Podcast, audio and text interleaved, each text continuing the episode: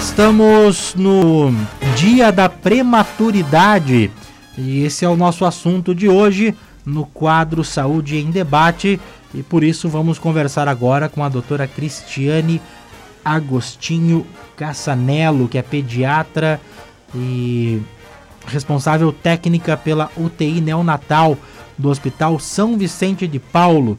Doutora Cristiane, seja bem-vinda à Rádio Planalto, bom dia. Bom dia. Obrigado por nos atender.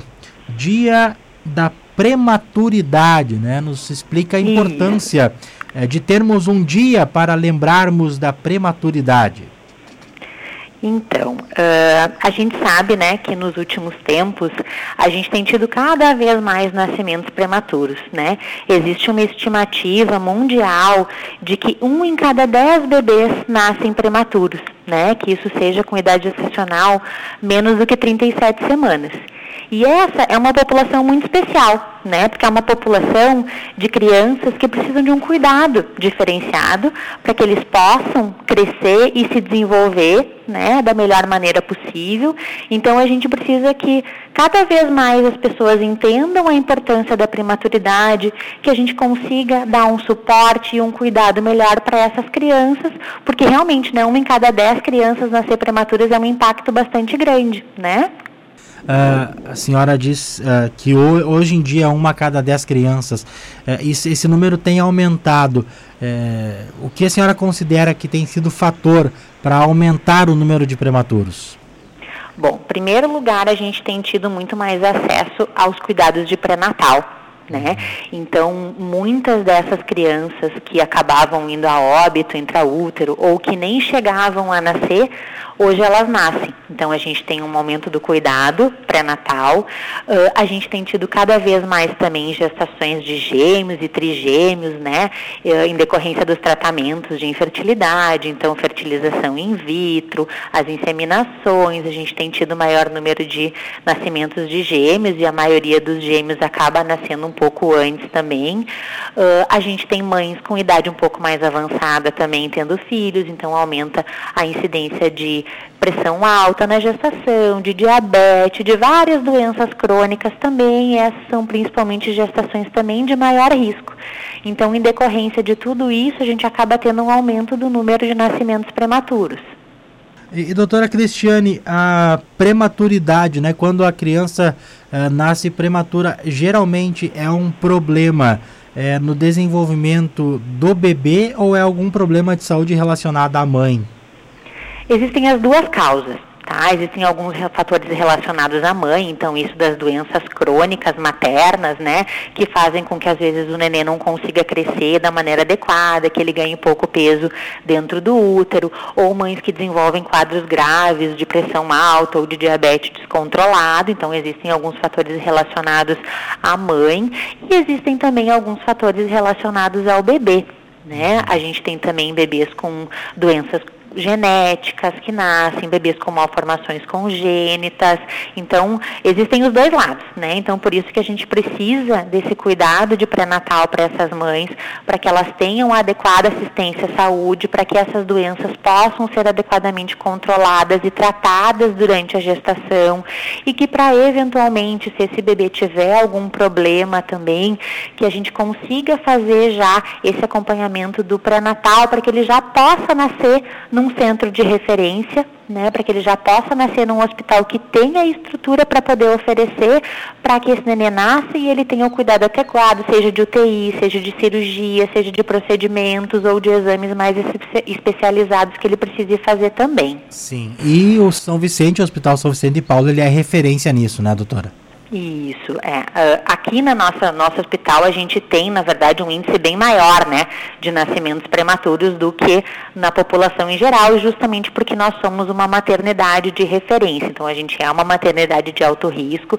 Então aqui no hospital, em torno de 40% dos nossos nascimentos são de bebês prematuros, são de bebês com menos de 37 semanas de idade gestacional e a gente recebe pacientes não só uh, aqui do município de Passo Fundo, né? A gente recebe pacientes de toda a nossa região aqui, justamente por a gente ser um centro de referência em que a gente tem uh, cirurgia pediátrica, em que a gente tem uh, exames especializados, em que a gente tem um pré-natal de alto risco, a gente tem UTI neonatal, a gente tem UTI uh, eventualmente se a mãe precisar também. Então, como a gente é uma maternidade de referência, a gente acaba tendo um número de nascimentos prematuros até bem maior do que da população em geral.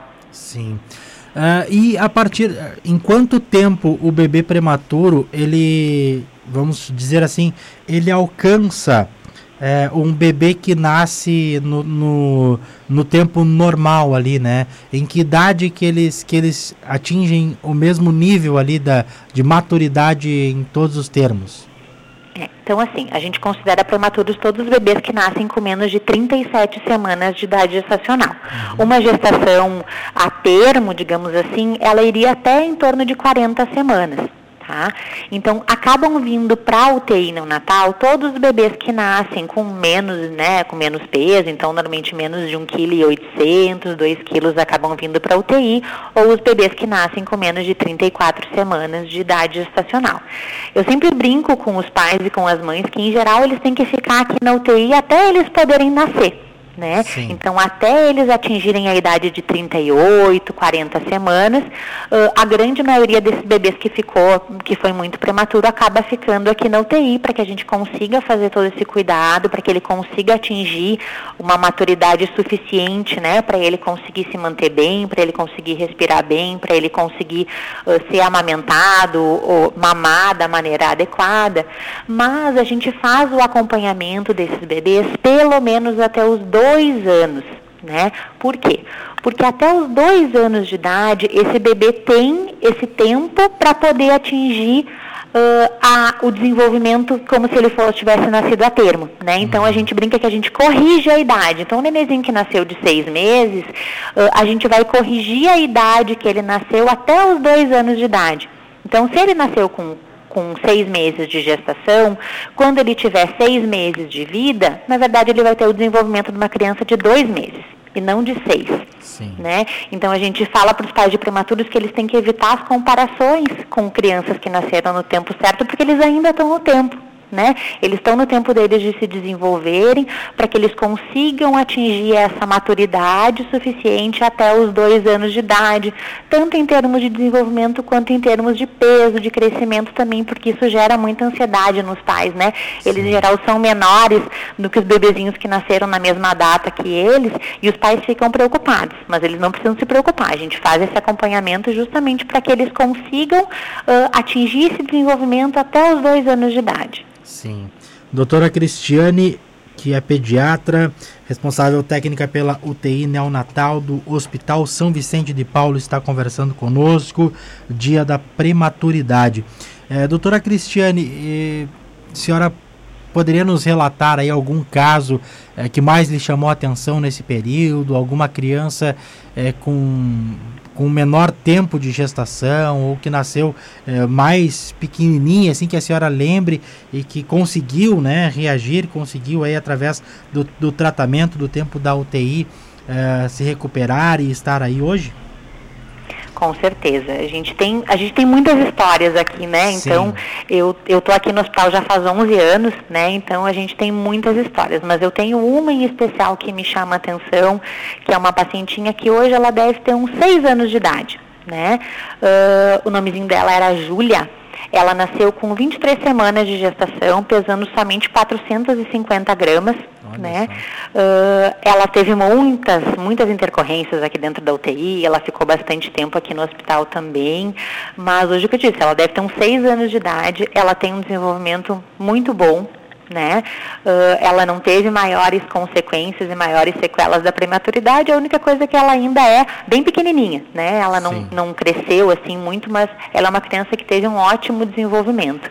Claro que a gente tem outras histórias não tão, uh, não tão boas assim, né? A gente tem alguns pacientes que eventualmente uh, têm alguma coisa de consequências da prematuridade, mas a gente tem tido cada vez mais sucesso e cada vez melhores resultados nos nossos bebês, né? Então a gente tem muita satisfação em poder ver que esse trabalho, que é um trabalho difícil, né? Um trabalho pesado às vezes, né? Porque a gente tem muitas situações uh, bastante críticas aqui dentro da UTI, mas a gente tem visto que cada vez mais bebês têm conseguido sair, têm conseguido sair bem daqui também, né? E têm conseguido ter uma boa qualidade de vida e essa família também tem conseguido ter uma boa qualidade de vida junto com junto com os seus filhos em casa quando, quando a criança deixa a UTI, ela ainda permanece mais um tempo hospitalizada em um leito, é, digamos, normal ou ela já vai para casa?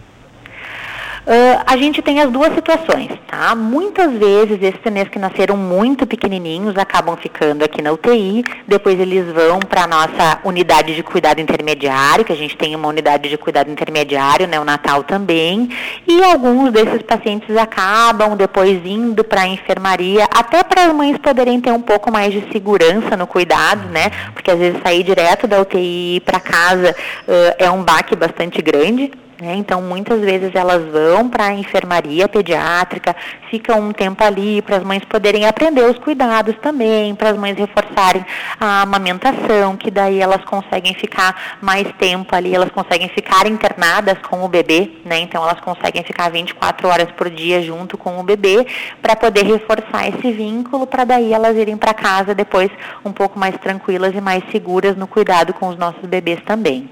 Olha aí.